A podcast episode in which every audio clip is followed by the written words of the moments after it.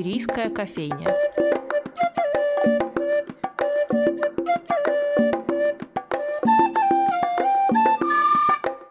Добрый день, дорогие друзья! В эфире новый выпуск рубрики «Шумерийская кофейня». Меня зовут Анастасия Филиппова, и сегодня у нас в гостях Сергей Николаевич Старостин, мэтр русской фолк-музыки и исследователь русского фольклора. Сергей Николаевич, здравствуйте. Здравствуйте. В середине июля в саду музея Анны Ахматовой проходит джазовый фестиваль «Бродский драйв», и вы в числе выступающих. Сергей Николаевич, со стороны кажется, что музыкантов, которые занимаются народным творчеством и как-то преобразуют его в музыку, можно пересчитать по пальцам. Вам, как исследователю, явно это виднее, в каком состоянии сфера сейчас находится. Правда ли, что фолк-музыканты — это одна из самых немногочисленных когорт э, в русской музыке? Музыке? Но мне кажется, это неправда. Почему такое заблуждение? Ну, потому что мне кажется, что у фолк-музыкантов просто недостаточно хорошо со сценой дружба происходит, да, то есть они как бы замкнуты сами на себя, немножечко в каких-то своих варятся пространствах и э, не выходят вот на массовую сцену mm-hmm. к зрителю. Хотя это тоже бывает и на фестивалях бывает, и бывают специальные концерты, и всякие творческие встречи, и даже акции теперь уже происходят. Но, конечно, это не, несравнимо со всем остальным потоком музыкальным. Угу. А не помешает ли фолк-музыке большое пространство? Ну, это вопрос риторический. За последние сто лет э, собирательской деятельности такой активной экспедиционной было собрано же великое множество и архивных записей в свое время поколение, наверное, 70-х, 80-х обернулось да, к этой уходящей натуре и обнаружило, что это действительно несметные богатства, что это действительно источник нескончаемой какой-то радости, мудрости и всего прочего. И стало пользоваться этим. Ну, то есть как бы стали появляться фольклорные ансамбли, студии, возникать самые разные проекты, просто отдельные персоны и э, петь, петь народные песни, да, так как это делалось раньше.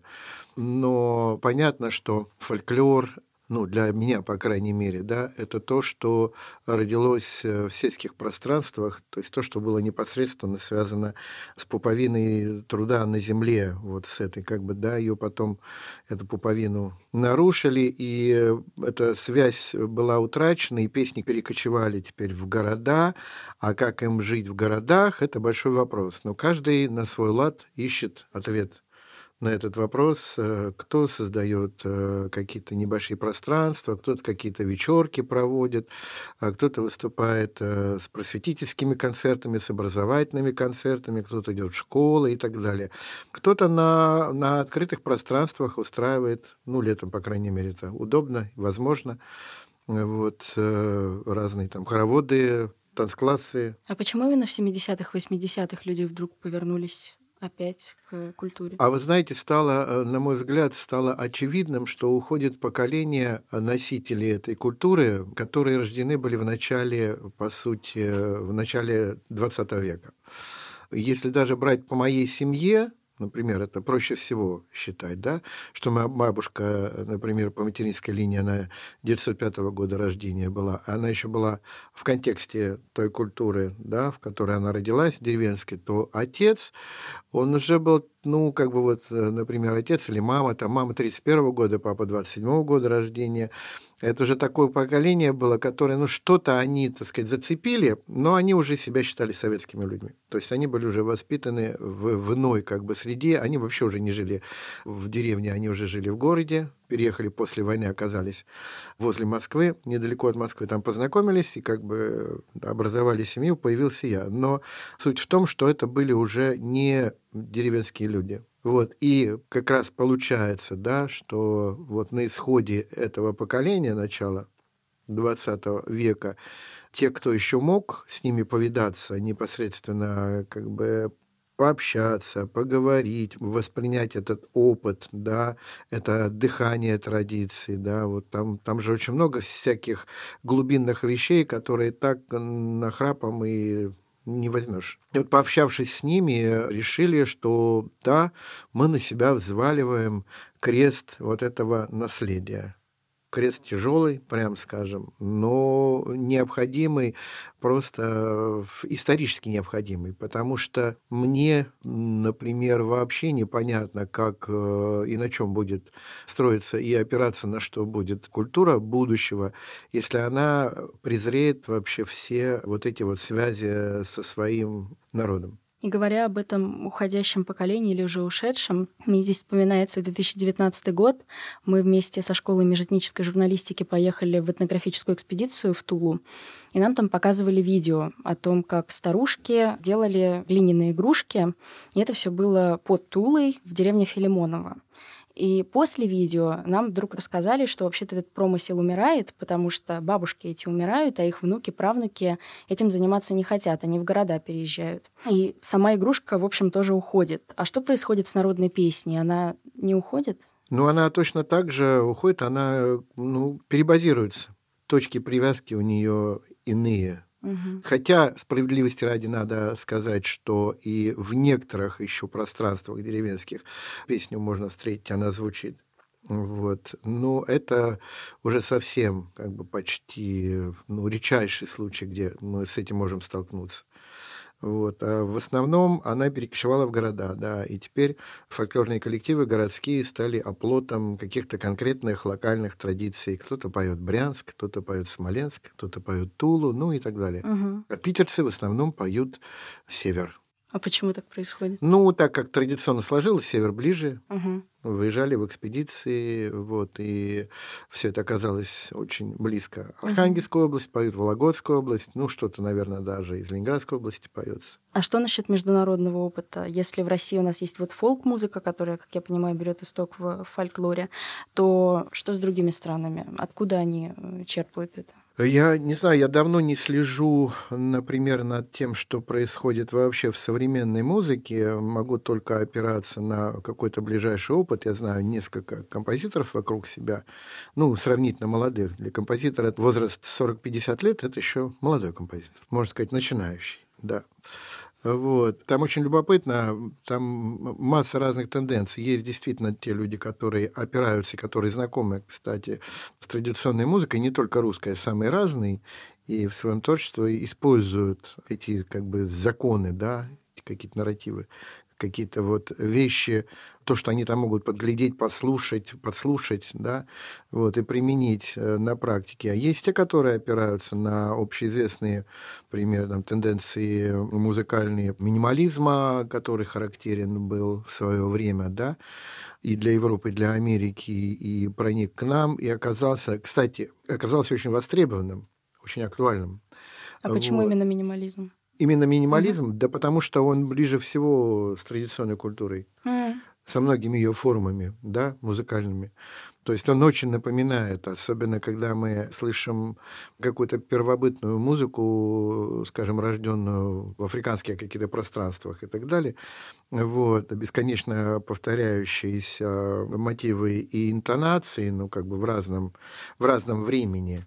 То есть они сразу взяли это на вооружение, минималисты, и смогли преподать вот этот вот урок музыки сегодняшнего дня, который опирается реально на традиционные формы. Я смотрела одну из ваших лекций, лекция мастер-класс, и вы там сказали, что одна из песен вас смогла вообще вывести из депрессии. Ну, это такой просто сложный период времени, который нужно было каким-то образом преодолеть, не сломаться, не, не, не рухнуть и так далее, да, как-то выйти с честью из всей этой истории. И мне помогла как раз не народная песня, я думаю, что народная песня здесь являлась предтечей в каком-то смысле, да. То есть она меня научила обращать на это внимание и как бы в это погружаться, и поэтому уходить от своих собственных проблем, не, не то чтобы уходить, а как бы излечиваться, что ли, да.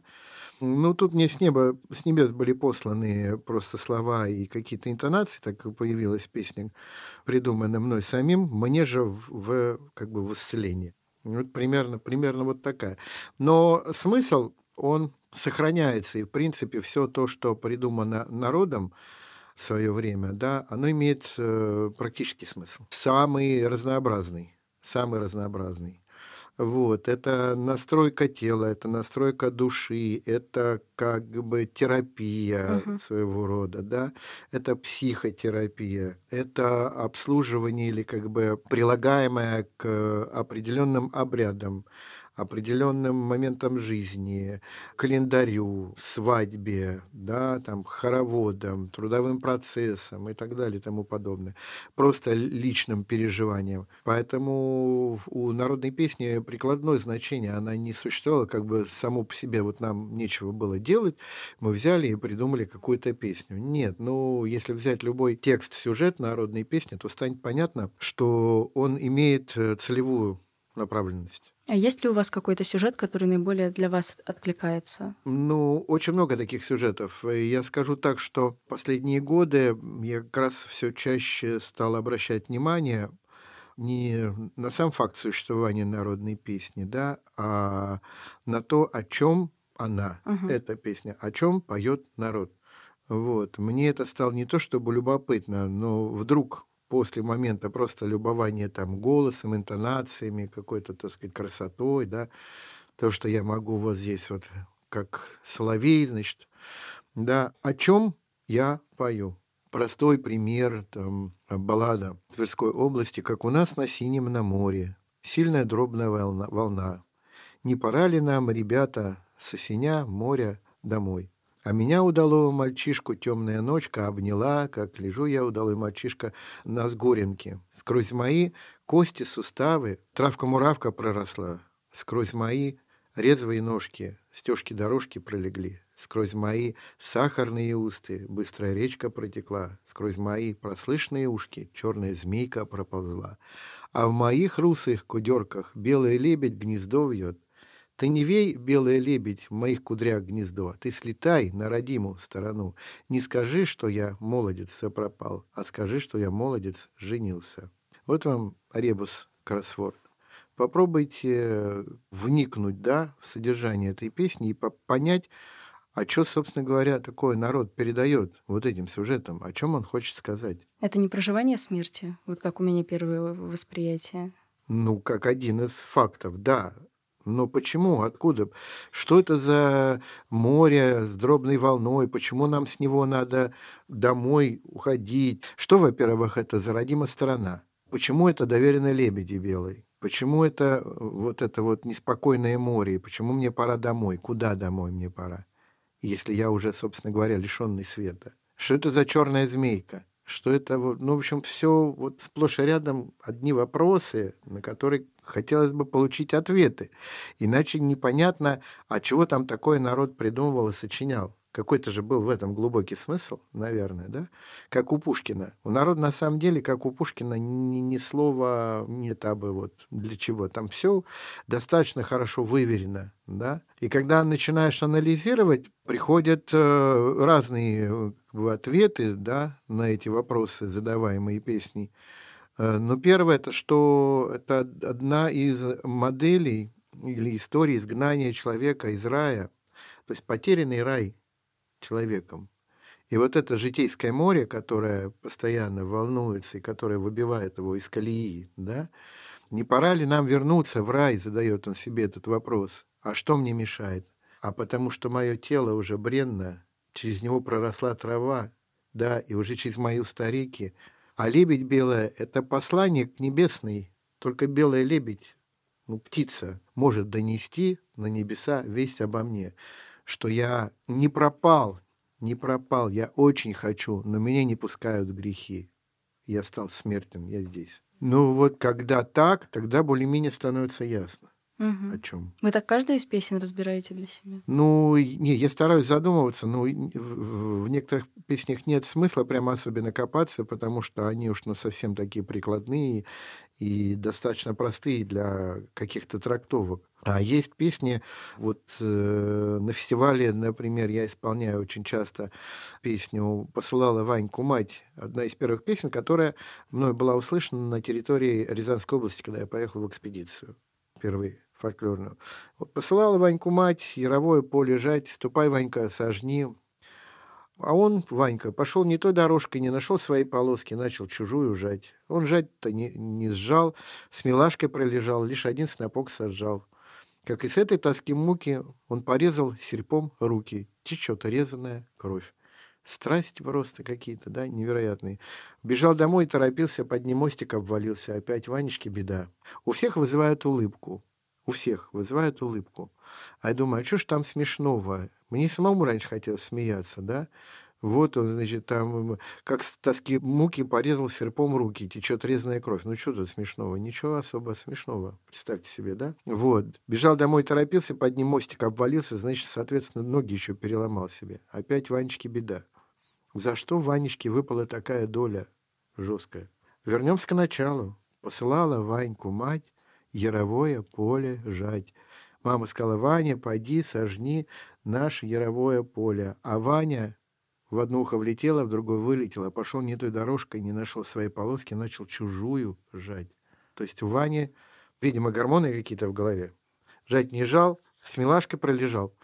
Лишь один снопок сажал. И когда он очухался и понял, что он натворил, схватил, видимо, серп, чтобы уже нормальную полосу жать, и как бы серпом этим порезал себе руки. Случайно. Я не думаю, что он как бы суицидально, да, там что-то такое. Осознал свою ошибку, решил. А, да, не только, а ему и небеса послали это. Ваня, что ж ты сделал? Ну и вообще христианская традиция этого искупления своего греха. Да. То есть причинно-следственная связь. Есть как бы проступок твой, ты ослушался родителей. Ты ослушался родителей, получи, пожалуйста, по полной программе. Как бы заповеди надо соблюдать. Вот, вот выход, точнее, вот вывод. Поэтому очень часто такие примеры выпадают, и думаешь, насколько же народ-то был мудр. И куда это все делось? Оно никуда, по большому счету, не делось. Оно ждет, э, вот это необъятное наследие ждет своего наследника. Нас ведь современного человека что иногда пугает? Когда мы говорим «народная песня», для человека с ней никоим образом не связанного, это звучит как пустой звук. Мы можем говорить сколько угодно, там, халва не будет сладко от этого, да? Но если ты не попробовал. Оно как-то звучит абстрактно, народная песня. Да, но народная песня, которую зафиксировали фольклористы, уже там несколько десятков поколений фольклористов. И которая по разным этим архивам, причем в Питере, в Санкт-Петербурге самые крупные архивы этих фольклорных записей.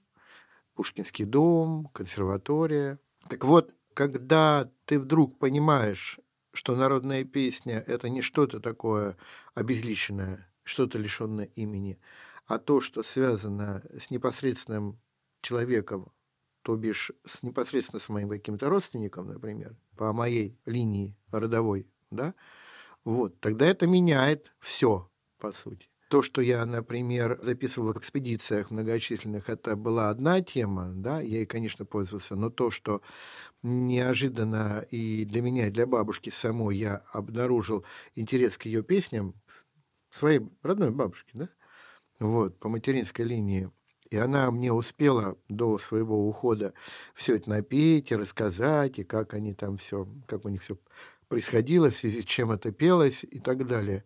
Вот это уже есть мое наследие, но мое прямое наследие. И эти песни для меня не обезличенные, они песни моей бабушки.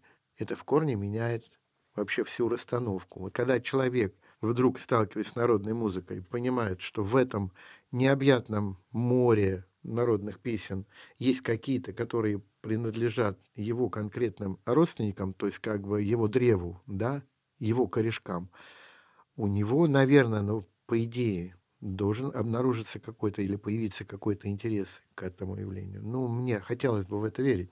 И у многих так и происходит. Вообще в связи с народной культурой неизбежно всегда заходит разговор о любви к родине. И в последнее время особенно тоже постоянно пытаются выяснить, кто, какой же человек по-настоящему любит родину, какой только притворяется, у него там фига в кармане.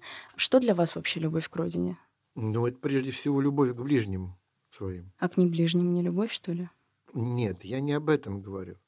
Это любовь к ближним, которая потом и как бы имеет и дальнейшее да, влияние всем. Конечно, я, во-первых, я не Господь Бог, я не могу любить всех на свете. У меня не, не способен, не дано мне это, да. Но я могу что-то э, какой-то порядок навести в своем окружении. Это вполне мне по силам. Вот. И если я буду являться проводником этой любви, которая досталась мне от моих предков, потому что как я иначе могу это расценивать еще? Вот то наследство, которое они мне оставили. Никакие, так сказать, счета в швейцарских банках, недвижимость там и так далее, или движимость какая-то, да, это вообще не считается и не является наследством по большому счету. Потому что все это тлен. Все материальное, оно мгновенно превращается в ничто. А вот если ты просто когда получаешь духовное наследство, вот это совсем другое дело, это совсем другая ценность. И оно уже не может быть ни, ни переоценено, ни уценено вообще. Да? Оно бесценно для тебя и для твоих поколений, так сказать, детей, внуков и так далее. У нас в ходу в семье какие-то словечки, доставшиеся нам, нам от бабушки, ну, которые они использовали обычно вот, э, там, угваздался. Это ну, что значит?